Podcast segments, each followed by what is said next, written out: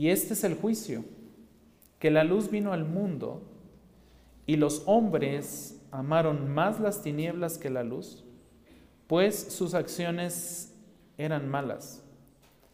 Porque todo el que hace lo malo odia la luz y no viene a la luz para que sus acciones no sean expuestas. Pero el que practica la verdad viene a la luz para que sus acciones sean manifestadas, que han sido hechas en Dios. Vamos a orar.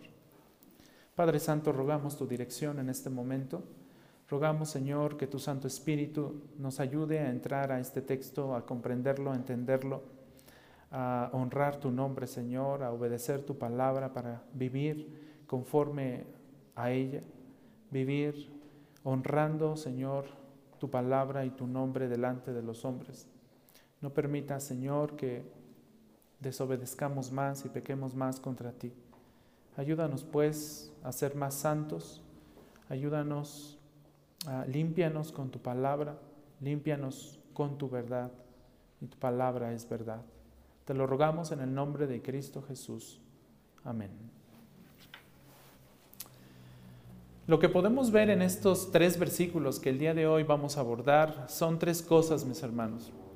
En primer lugar, vamos a poder ver y discernir la respuesta del mundo a la venida del Hijo de Dios a este mundo.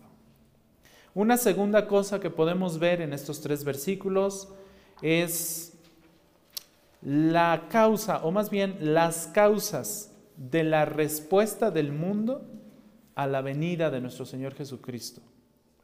Y una tercera cosa que podemos ver, específicamente en el versículo 21, es la respuesta de los hijos de Dios, la respuesta de los escogidos.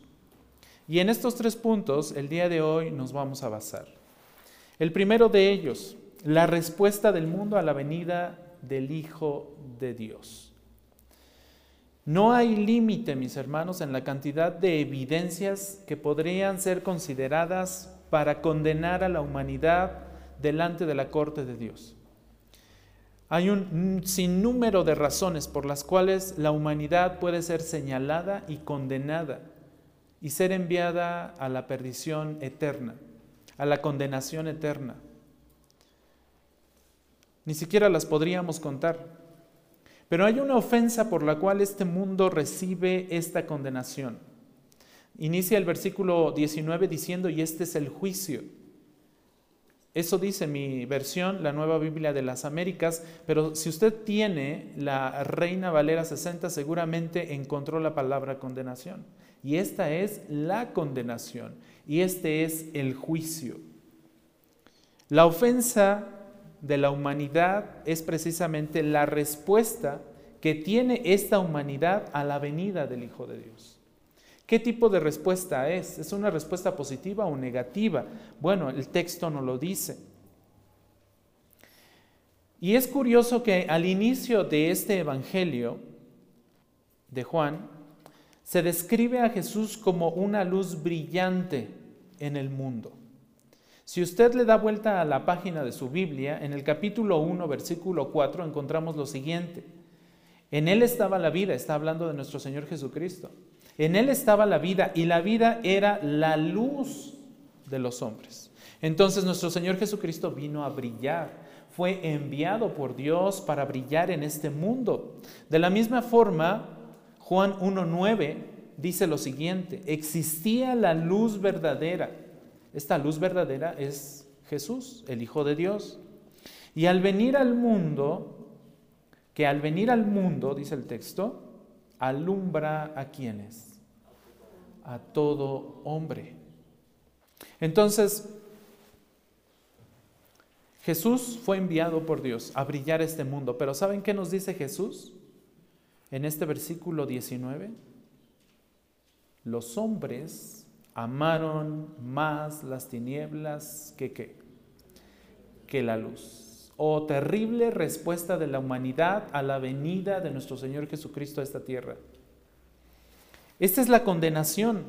Cuando Dios hizo brillar su luz amorosa el mundo amó más las tinieblas, amó más la oscuridad, amó más la desobediencia, amó más el pecado y odió la luz.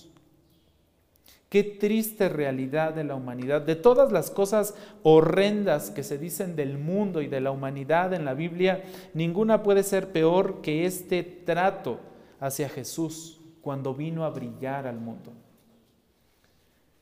Dios nos dio todas las evidencias, todas las razones por las cuales nosotros deberíamos creer en Jesús, pero no creímos. Muchos no creen, la humanidad no cree.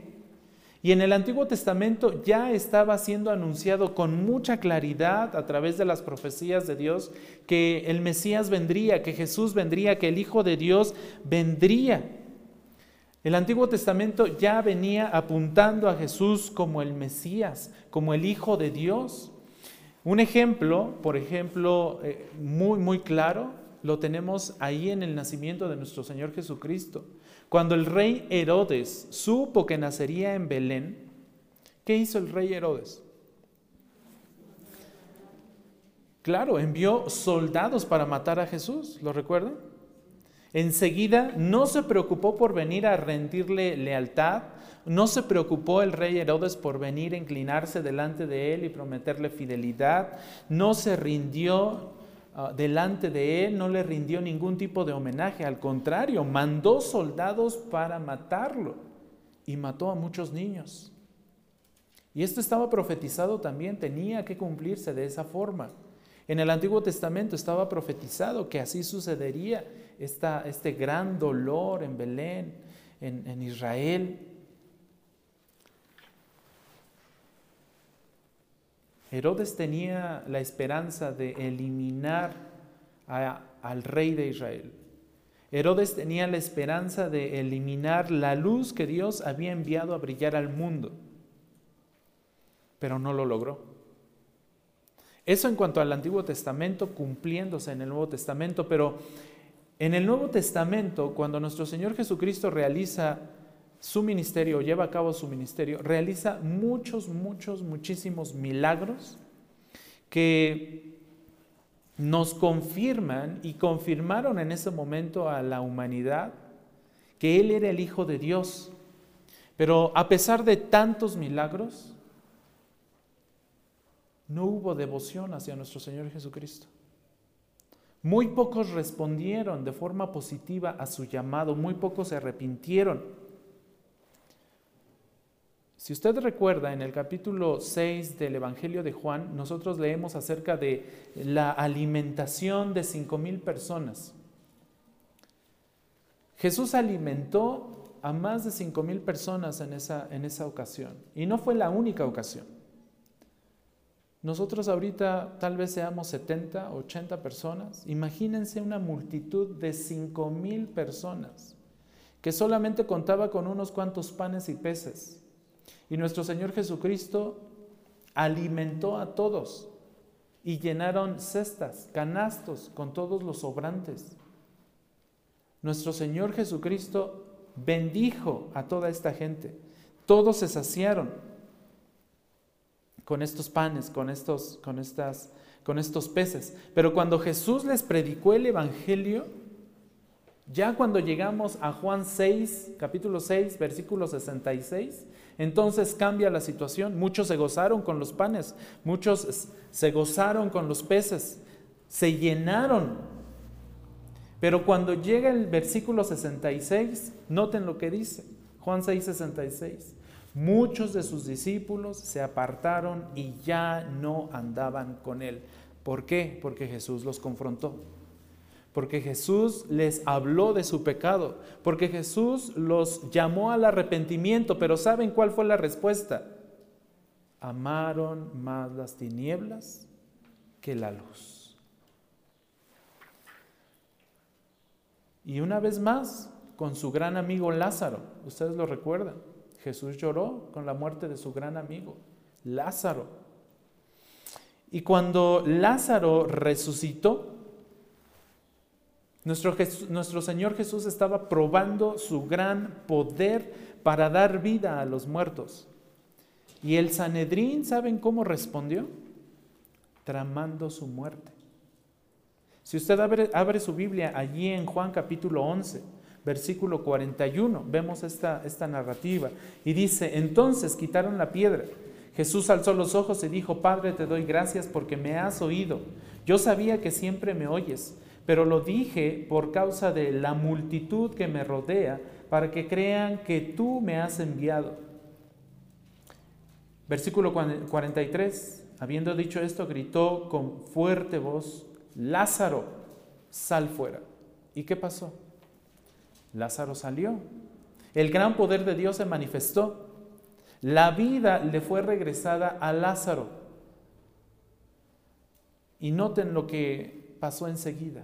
Hubo un complot contra Jesús. Versículo 45. Por esto muchos de los judíos que habían venido a ver a María vieron lo que Jesús había hecho y creyeron en él. Pero algunos de ellos fueron a los fariseos y les contaron lo que Jesús había hecho y entonces los principales sacerdotes y los fariseos convocaron un concilio y decían, ¿qué hacemos? Porque este hombre hace muchas señales. Si lo dejamos seguir así, todos van a creer en él y los romanos vendrán y nos quitarán nuestro lugar y nuestra nación. Pero uno de ellos, Caifás, que era sumo sacerdote ese año, les dijo, entonces no saben nada, perdón, les dijo, ustedes no saben nada, ni tienen en cuenta que les es más conveniente que un hombre muera por el pueblo y no que toda la nación perezca. Versículo 51. Ahora bien, no dijo esto de su propia iniciativa, sino que siendo el sumo sacerdote ese año, profetizó que Jesús iba a morir por la nación, y no solo por la nación, sino también para reunir en uno a los hijos de Dios que están esparcidos. Y noten lo que pasa en el, versículo 53. Así que desde ese día planearon entre sí que matar a Jesús planearon la muerte de nuestro Señor Jesucristo. Esa es la respuesta de la humanidad. Esa es la respuesta de la humanidad hacia la venida de nuestro Señor Jesús. Martin Lloyd Jones, uno de los más grandes predicadores del siglo pasado en Inglaterra, dijo lo siguiente, si quieres saber cómo es el mundo, mira lo que le hicieron. Mira él era el Hijo de Dios. Había dejado su trono en el cielo. Había venido y se había humillado a sí mismo. Se había dado a sí mismo para sanar a su pueblo e instruirlo. Nunca, nunca le hizo daño a nadie. Siempre hizo el bien. ¿Y cuál fue la respuesta del mundo? Dice Martin Lloyd Jones. La respuesta fue el odio. Lo odió, lo persiguió, lo rechazó, eligió a un asesino antes que a él, lo crucificó, lo mató y ahí en la cruz expuso al mundo lo que este mundo es. Lo que este mundo era en aquel momento, lo que este mundo es en nuestro presente y lo que este mundo será en el futuro. Total depravación. Total rechazo hacia la verdad, hacia la luz. El mundo no ha cambiado, mis hermanos. Si Cristo volviera a venir como siervo, como vino en la primera vez, seguramente recibiría el mismo o aún un mucho peor trato de parte de nosotros. Nada más vea, cuando comparte el Evangelio, nada más vea y observe cómo responde la gente al Evangelio cómo rechaza la gente el Evangelio. Y ahí usted estará comprobando la respuesta de la humanidad. Mis hermanos, esta generación no es en nada mejor a la generación que recibió a nuestro Señor Jesucristo en esta tierra. Lo trataríamos incluso peor de cómo fue tratado. Mentira que la generación o las generaciones van siendo mejores conforme va pasando el tiempo, no, al contrario. La Biblia dice que las generaciones van siendo peores conforme avanza el tiempo.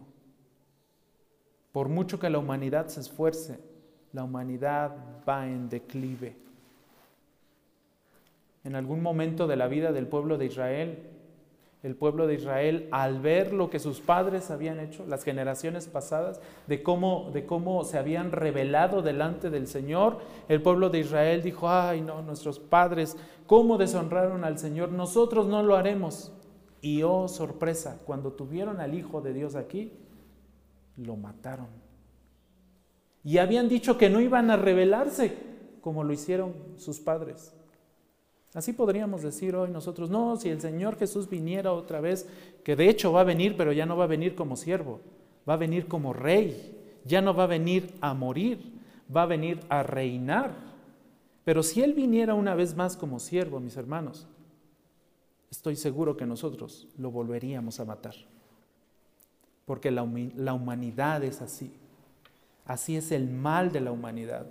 Estamos mal si pensamos que ya somos diferentes a esa generación que lo recibió. Estamos peor.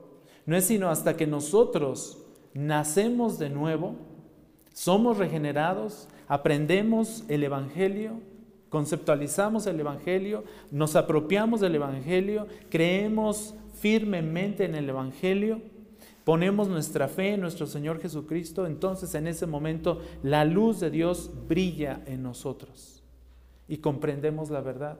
Y somos capaces de humillarnos delante del Señor. La, gente puede tener muchas cosas bonitas que hablar de Jesús, pero en el momento en que se le presenta a esa gente a Jesús como Señor y Salvador y como aquel Hijo de Dios que nos llama al arrepentimiento, en ese momento, como dice Juan 3:20, el, el mundo odia la luz, rechaza la luz, se aterroriza con la luz. Esta es la respuesta de la humanidad. Esta es la respuesta del mundo.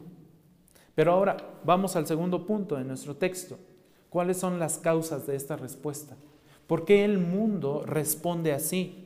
La misma palabra de nuestro Dios nos lo dice. Y es que es curioso, pero esto pasa desde que Adán y Eva pecaron. Y nuestra respuesta sigue siendo la misma, mis hermanos sigue siendo la misma. ¿A poco, ¿A poco no le ha pasado que cuando somos acusados de pecado o cuando somos conscientes de que hacemos algo mal o cometemos algún crimen, siempre buscamos excusas? ¿Cierto o no? Siempre buscamos justificarnos de alguna u otra forma, pero queremos salir libres de eso que se nos está acusando. Es nuestra naturaleza. ¿Qué hizo Adán y Eva cuando pecaron? ¿Qué fue lo primero que hicieron cuando oyeron la voz de Dios? ¡Hey, Adán! Eva, ¿dónde estás? ¿Qué hicieron? Se escondieron. Se excusaron. ¿Qué creen? Nosotros hacemos exactamente eso. Y mucho más. Cualquier excusa es válida para justificar nuestro pecado. Cualquier excusa es válida para salir. Ahora sí, ¿quién fue el que se lavó las manos? Poncio, ¿verdad? Se lavó las manos y siempre buscamos lavarnos las manos. Cuando sale, sale algo mal, rara es la persona que enfrenta la situación y lo que se desate a consecuencia de eso que hice mal. Pero tendemos a excusarnos. Esa es la respuesta de la humanidad. Pero ¿saben qué? Cuando venga nuestro Señor Jesucristo, cuando estemos en ese juicio donde nuestras obras sean probadas, los que hemos creído, por supuesto, no seremos condenados. Pero los que no han creído no tendrán ningún tipo de excusa. Nuestro Señor Jesucristo ha eliminado todas esas excusas. Él dijo que la gente rechazó la luz y no las tinieblas. Noten, porque sus obras eran qué? Malas.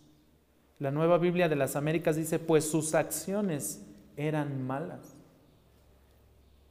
Y esas son las acciones de la humanidad el día de hoy. Son malas. Esta es su excusa. Esta es la razón, perdón. Esta es la causa de la respuesta de la humanidad. Entonces, la causa de la, de la incredulidad en la humanidad hoy en día no es intelectual. La causa no es cultural, la causa es moral. La causa de la incredulidad de la humanidad es moral, porque sus obras, ¿cómo son? Malas. La gente no se quiere someter a Dios porque ama sus pecados. La gente no se quiere someter a Dios porque no desean abandonar sus pecados. Les gusta vivir ahí.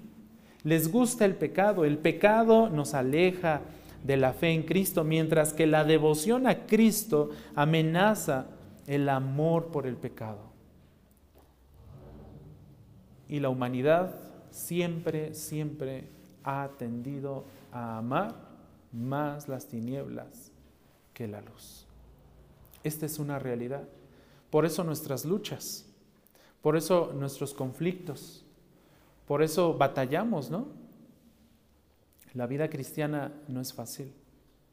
La vida cristiana no es color de rosa. Los hijos verdaderos de Dios batallan. Los que tienen una fe genuina en el Señor Jesucristo batallan. Pero hay una segunda causa de esta incredulidad. Note el versículo 20, Juan 3:20. Porque todo el que hace lo malo, ¿qué dice? Odia la luz. Y note esto. Y no viene a la luz para qué? ¿Con qué propósito evita la luz? Para que sus acciones no sean qué? Expuestas. La Reina Valera 60 dice reprendidas. ¿A quién le gusta ser reprendido? A nadie, ¿verdad? ¿A quién le gusta ser regañado? A nadie. A nadie nos gusta ser regañados. A nadie nos gusta ser corregidos. Nos ofendemos cuando nos corrigen. Nos ofendemos cuando nos llaman la atención, ¿cierto? Amamos más las tinieblas que la luz. Nos enojamos, exactamente. Nos ofendemos grandemente. A veces no nos enojamos, pero sí nos hacemos los enojados, ¿no? Y ponemos nuestras carotas, ¿sí o no? Somos víctimas. Nos hacemos víctimas. No reconocemos nuestro error. No reconocemos que hemos hecho mal.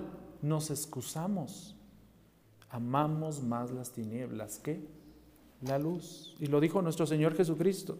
Los pecadores tienen grande, eh, perdón, los pecadores temen grandemente que sus pecados salgan a la luz. Tienen miedo de ser expuestos, dice la palabra de Dios. No les gusta ser expuestos. Por eso odian a Jesús y aman vivir en la, hipocresía. Es una máscara la hipocresía que se presta para muchas cosas. Pero principalmente, como dice la palabra, para que nuestras malas acciones y nuestro amor al pecado no sea expuesto. Hay muchos que cuidan el qué dirán, pero ¿por qué no cuidar nuestra relación con el Señor.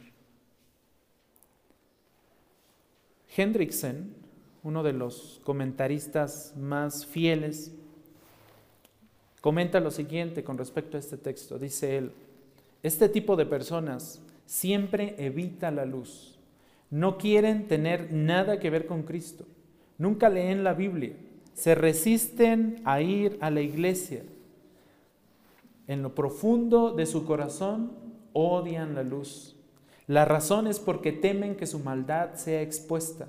Son como, esas, son como esos insectos repugnantes que prefieren permanecer en la oscuridad entre, entre troncos y piedras que se asustan cada vez que son expuestos a la luz. ¿Les ha tocado alguna vez levantar una piedra con gusanitos por ahí? ¿Y qué hacen los gusanitos? corren y buscan otro lugar oscuro, ¿cierto? Pues a eso se refiere Hendrickson. Así son los pecadores, así es la humanidad, así son aquellos que dicen ser hijos de Dios, pero que en realidad no lo son. Así son los hipócritas. Tantito les llega la luz y corren a buscar otro lugar donde esconderse. El motivo de su falta de fe es que no quieren dejar su pecado. No quieren, aman su pecado, pero al mismo tiempo quieren que la gente piense que son justos. Ay, qué, terrible realidad es esta. Por dentro estoy totalmente podrido, pero por fuera estoy queriendo dar una apariencia de blancura. Por dentro estoy negro totalmente, pero por fuera aparento ser blanco y limpio. Como las autoridades religiosas que se oponían a Jesús, como los fariseos, como los saduceos. Estas personas, estos hombres, estos fariseos, eran consideradas las personas más justas de su tiempo. Todo el mundo los respetaba a estos fariseos, a estos saduceos. Eran autoridades religiosas, eran la guía del pueblo. Nadie les podía faltar al, respeto y se enorgullecían de ello, se alimentaban de ello. Es más, salían a las calles aquí en la esquina y ahí se ponían a orar para, que la gente los viera, porque querían recibir honra y gloria y querían, que la gente viera su santidad. Pero Jesús era mucho mejor y mucho mayor que ellos. ¿Saben por qué? Porque la obediencia de nuestro Señor Jesús a la ley fue una obediencia espiritual y verdadera, mientras que la de estos fariseos, estos falsos eh, líderes religiosos, su obediencia era fría y formalista. Por ello odiaron la luz y en lugar de admitir su corrupción, en lugar de admitir estos fariseos su maldad, planearon la muerte de Jesús. El Sanedrín, los hombres más respetados del pueblo de Israel, los líderes del pueblo, es como decir la Cámara de Diputados y Senadores. ¿Quién está más arriba? Los senadores, ¿verdad? Como decir toda la Cámara de Senadores. ¡Wow! Gente tan respetable gente tan honesta, gente tan pulcra, ejemplo para la sociedad. Así era el Sanedrín. Ese Sanedrín planeó la muerte de Cristo. Lo acabamos de leer en Juan 11. ¿Por qué? Porque sus obras eran malas. El deseo de su corazón era malo. Entonces, ¿Qué podemos inferir como aplicación para nuestra vida? Básicamente dos cosas. Una, no debemos amar y albergar el pecado. Aléjese del pecado, mi hermano. No dé oportunidad al diablo. Dicen por ahí en alguna novela, seguramente la vio, mis hermanos, el diablo es puerco. ¿La vieron? Sí, ya la recuerda la hermana Evelyn, sí la vio. Cuidado, Cuidado, el diablo te va a tentar. El diablo está alrededor de ti como león rugiente, esperando la oportunidad para devorarte. Cuidado, es una amenaza a nuestra fe y salvación cuando nosotros ponemos la mano en el pecado, consentimos el pecado, abrigamos el pecado. El pecado promueve placer, ¿cierto? Muchas veces un placer que dura, pero también un placer muy corto, pero nos aleja de Jesús y esto se vuelve mortalmente destructivo para cada uno de nosotros. Y eh, muchos, muchos consejeros, muchos consejeros bíblicos de matrimonios, etcétera, han concordado en un patrón que se da cuando la gente cae en pecado, especialmente cuando la gente cae en pecado sexual o cuando la gente ama más el éxito y las, riquezas de este mundo. Y ese patrón que estos consejeros, estos hombres dedicados a la consejería han identificado es este. Dice, lo primero que dejan, que deja la gente es de leer su Biblia. En segundo lugar, dejan de orar. Y en tercer lugar, rara vez adoran a Dios en la iglesia. Este es un patrón identificado, no solamente es una opinión. Consejeros bíblicos han llegado a esto tan simple como un patrón que se repite. Se deja de leer la Biblia, se deja de orar y la gente deja de congregarse porque aman más las tinieblas que la luz.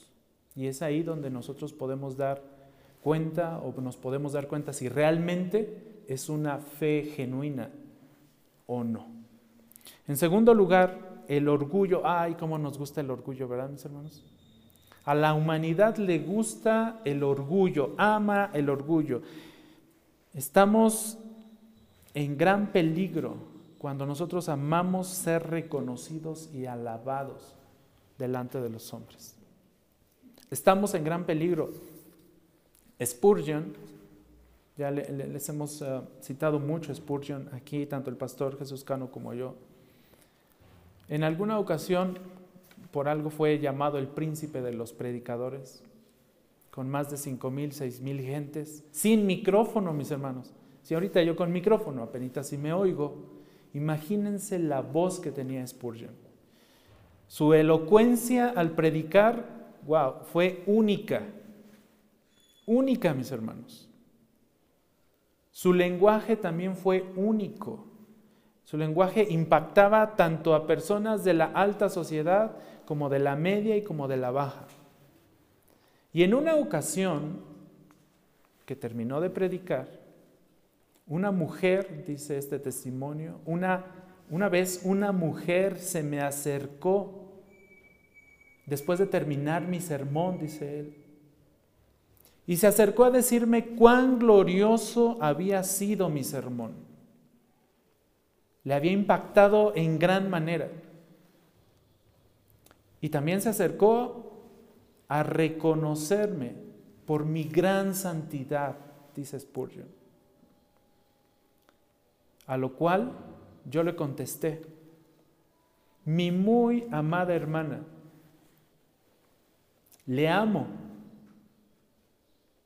Y déjeme decirle que esto que usted está reconociendo en mí, yo ya lo sé.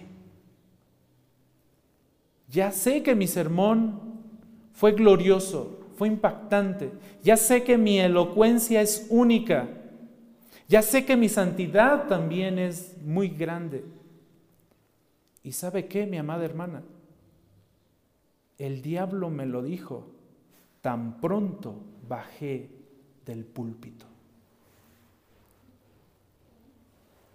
Wow, ¿qué le estaba comunicando Spurgeon a esta amada hermana? Que Spurgeon no necesitaba ser reconocido. Es Dios quien tiene que ser reconocido. Usted tiene que ver a Dios. Usted tiene que reconocer el poder de Dios. Los hombres no necesitan ser reconocidos, no requieren ser reconocidos, no necesitan gloria. Por supuesto que en este mundo hay muchos hombres que buscan esa gloria. Y es que a la humanidad en general le gusta ser reconocida, ¿no? A la humanidad le gusta ser vista de los hombres como los fariseos. Amamos eso como humanidad. Que la gente nos vea, C.S. Lewis también dijo lo siguiente alguna vez. Tan pronto como nos demos cuenta de que nuestra vida religiosa nos está haciendo sentir que somos buenos o mejores que alguien más, debemos ser conscientes de que el diablo nos está guiando y no Dios. Tan pronto nos demos cuenta, mis hermanos, que estamos dejando o estamos eh, quitando los pies de esta tierra y que estamos empezando a flotar y empezar a sentirnos más que alguien, tengamos cuidado, porque no nos está guiando el Señor, nos está guiando el diablo. Cuidado. No debemos buscar nuestra propia gloria. Si lo hacemos, debemos confesar nuestro pecado. Y es que todos somos pecadores, todos hemos caído en esto, todos hemos eh, caído en esta necesidad de ser reconocidos, pero tenemos más necesidad de la gracia de Dios para nosotros, de su gracia y de su gran perdón. Ahora, en tercer lugar, la respuesta. Ya vimos la respuesta del mundo a la venida de nuestro Señor Jesucristo. ¿Fue una respuesta positiva o negativa? Negativa. Ya vimos dos causas de esa respuesta. Y en tercer lugar, veamos la respuesta de los hijos de Dios. Noten cómo cambia la situación en el, en el siguiente versículo, Juan 3:21. Aquí en Juan 3:21, ¿qué dice? Ayúdenme a leerlo, acá lo tienen en la pantalla. ¿Qué dice?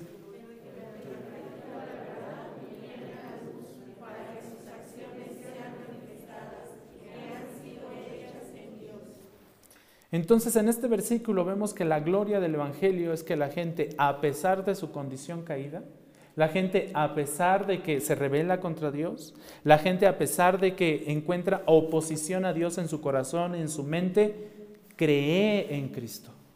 Llega por la gracia de Dios, por llamamiento del Espíritu Santo, a creer en Cristo y encuentran salvación. Pero esa es obra de Dios. Entonces, en lugar de vivir una, una mentira, porque mucha gente vive así, su vida es una mentira total, su vida es una hipocresía total, su vida es una máscara total para dar, ahora sí, como dicen por ahí, ¿no? Ser, ser eh, candil de la calle y obscuridad en su casa. ¿Han oído ese dicho? Mucha gente vive así. En lugar de vivir una mentira, los hijos de Dios viven para Dios vienen a ser personas que aman la verdad y lo muestran caminando en la luz. Buscan la luz. Hace rato poníamos el ejemplo de estos gusanos, ¿no? Hendrickson nos hablaba de estos gusanos que aman la oscuridad. Bueno, los hijos de Dios buscan la luz. Y también dice Hendrickson, los hijos de Dios son como las plantas que están al lado de la ventana en nuestras, en nuestras casas. Estas plantas florecen, ¿cierto? Se ponen verdes, porque les está pegando la luz del sol, ¿cierto? Los hijos verdaderos de Dios así crecen. Pero el que practica la verdad viene a la luz, busca la luz. ¿Para qué? Para que sus acciones sean manifestadas. Y que el mundo se dé en cuenta, y que el mundo se dé cuenta que han sido hechas en quién? En Dios. El verdadero Hijo de Dios no se esconde en las tinieblas, busca la luz. Esto nos enseña que debemos vivir una vida de fe, mis hermanos, agarrados de la mano de Dios en todo tiempo. Y precisamente Juan 3:21 nos muestra dos características de la fe verdadera. La primera de ellas, noten, una vida cambiada. Esta es la primera característica de la fe verdadera, una vida cambiada. Noten lo que dice, el que practica qué? La verdad. ¿Viene a dónde? A la luz. Entonces, mi vida cambiada refleja esto, que practico la verdad y que busco la luz. Esto describe todo lo que es la vida cristiana o lo que debe ser la vida cristiana. Por eso encontramos en el Salmo 119, versículo 105 lo siguiente, y seguramente lo recordarán, lámpara es a mis pies que tu palabra. ¿Qué, qué hace esa lámpara? Alumbra, ilumina qué? Mi camino. La nueva Biblia de las Américas dice, lámpara es a mis pies tu palabra y luz para mi camino. Nuestro Señor Jesús nos alumbra. No solo estudiamos la palabra de Dios, no, solo eh, buscamos que usted estudie la palabra de Dios, buscamos que viva la palabra de Dios. Hay mucha gente que conoce mucho de la palabra de Dios, muchísimo, pero no la vive. Y ese es el gran problema. La palabra de Dios nos cambia cuando la vivimos y nos esforzamos por vivirla. De nada serviría que nosotros estudiáramos 20.000 teologías sistemáticas o leyéramos todas las versiones de la Biblia si no lo vivimos. De nada sirve todo ese concepto. Entonces la palabra de Dios reforma nuestras actitudes, reforma nuestras vidas, reforma nuestro comportamiento en todos los aspectos de nuestra vida. Por eso, Martín Lutero alguna vez dijo lo siguiente, la fe debe ser sincera, genuina, pero también activa. Y cuando dice activa se está refiriendo al hecho de vivirla. manifestándose, dice Lutero, a través de buenas obras. Las buenas obras deben nacer de esta fe. De otra forma, no es fe genuina. En otras palabras, de otra forma, no eres salvo. No hay evidencia de salvación. De la misma manera, los creyentes deberíamos buscar esta luz, viviendo, conociendo la fe, pero también viviendo la fe, viniendo a esta luz verdadera. Por eso eh, el apóstol Juan también en su primera carta, en el capítulo 1, versículo 7, dice, pero si andamos en la luz, como Él está en la luz, tenemos comunión los unos con los otros y la sangre de Jesús, su Hijo, nos limpia de todo pecado. Entonces, ¿qué es la consecuencia de andar en esta luz? Que vamos a aprender a tener comunión con nuestros hermanos vamos a tener armonía con nuestros hermanos. Y la iglesia se debe gozar con los hermanos. Los mejores amigos que podamos tener deben, deben estar dentro de la iglesia, no fuera de la iglesia, porque nos une un solo espíritu porque somos hijos de Dios y debemos disfrutar de esa relación armoniosa que el Espíritu Santo nos permite tener. Por eso también Pablo, en su carta a los Romanos, en el capítulo 14, eh, versículo 17, dice, el reino de Dios no es comida ni bebida, sino justicia y paz y gozo en el Espíritu Santo. Bueno, esa justicia, esa paz y ese gozo me han sido dados para que lo disfrute con mis hermanos en Cristo porque nos une un solo espíritu. Así que juntos crezcamos en esta, en esta gracia de Dios. Y número dos, nos motiva a exaltar la gloria de Dios. Esta es la segunda característica de una fe verdadera. Note lo que dice Juan 3:21.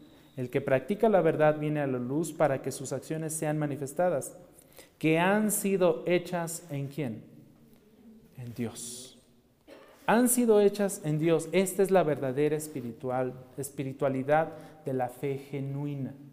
No el hecho de que los hombres me reconozcan, sino de que yo tenga una certeza espiritual de que todo lo que hago lo hago para la gloria de Dios.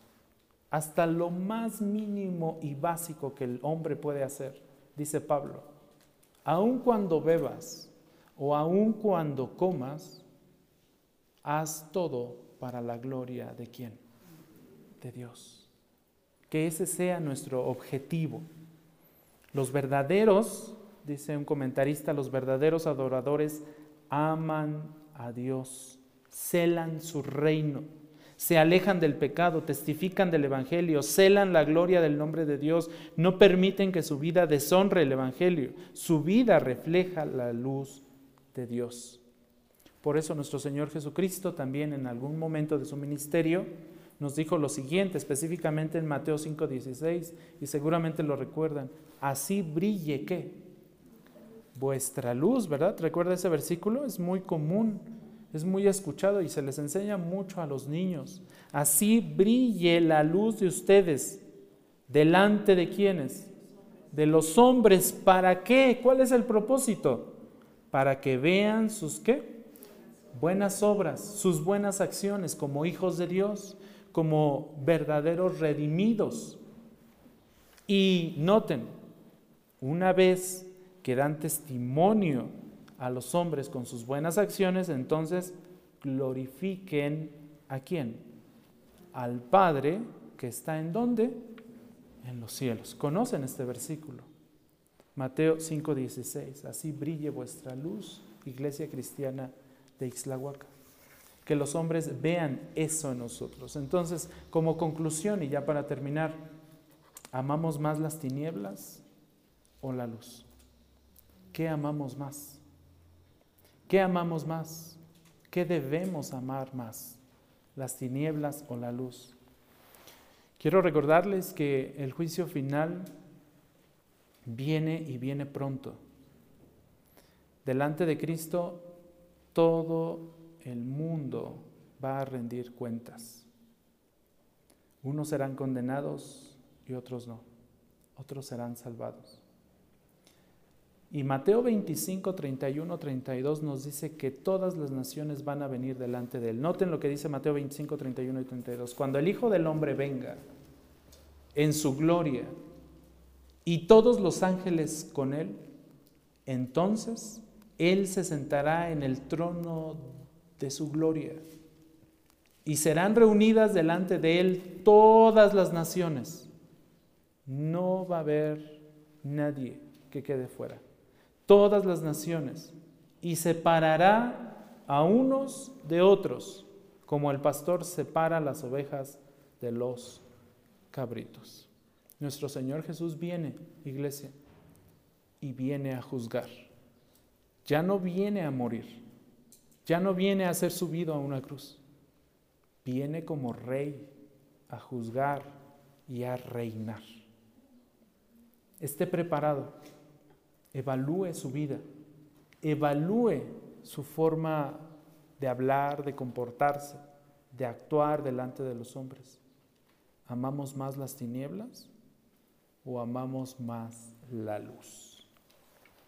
Juan 8:12 dice, yo soy la luz del mundo. El que me sigue no andará en tinieblas, sino que tendrá la luz de la vida. Aquel que ha creído y sigue al Señor Jesús tiene ya vida eterna. Vamos a orar.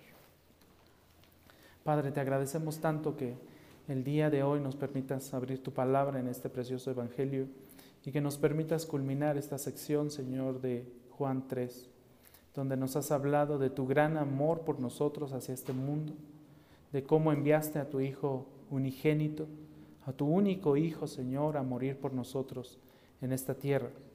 Te agradecemos tanto que nos hayas llamado a la salvación y que nos estés ayudando a crecer en tu gracia y en tu verdad cada día a través de tu palabra. Permite, Señor, que esta palabra cause el impacto necesario en la vida de cada uno de nosotros y podamos buscarte todos los días de nuestra vida y honrarte y glorificarte con todo lo que nosotros hagamos. Gracias Padre porque nos has llamado y nos ayudas a comprender esta verdad que nos limpia cada día. Bendice a cada uno de mis hermanos, Señor, llévalos con bien eh, a los lugares que ellos vayan, guárdales de todo mal, bendíceles en la semana, en sus trabajos, en sus quehaceres, en todo lo que ellos hacen.